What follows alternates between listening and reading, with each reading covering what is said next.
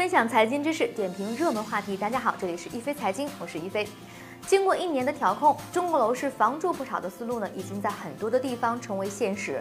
特别是那些仍然表面火爆的一线城市，虽然房价仍然在环比上涨，但是实际上真正想通过炒房赚钱的人呢，这两年可能不但没有赚到钱，反而是赔了钱。深圳一位客户，二零一六年以六百三十万元买了南山的一套房子，如今呢以六百四十五万元的价格卖出。如果当年呢他用六百三十万元买收益为百分之五的低风险理财产品，两年复利下来呢也接近有七百。万的本息收益，何况呢还有在买房的过程当中产生的各种的税费。那么如果从这个角度来看呢，这位客户实际上呢是亏了。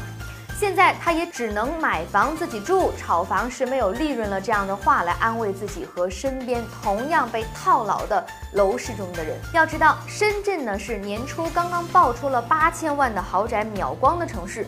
这里的炒房者尚且如此，更不用说那些在三四线城市买房、坐等升值的人群了。现在的情况是一座城市的房价呢，可能没有明显的下降，但是交易量急剧的萎缩。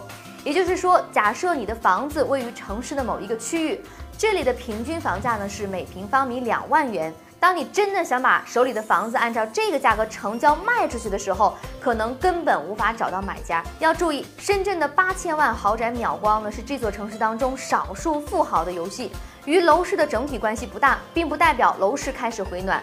同样，杭州出现的新盘万人摇号呢，也是因为受限价政策的控制，该楼盘与周边二手房的价格倒挂。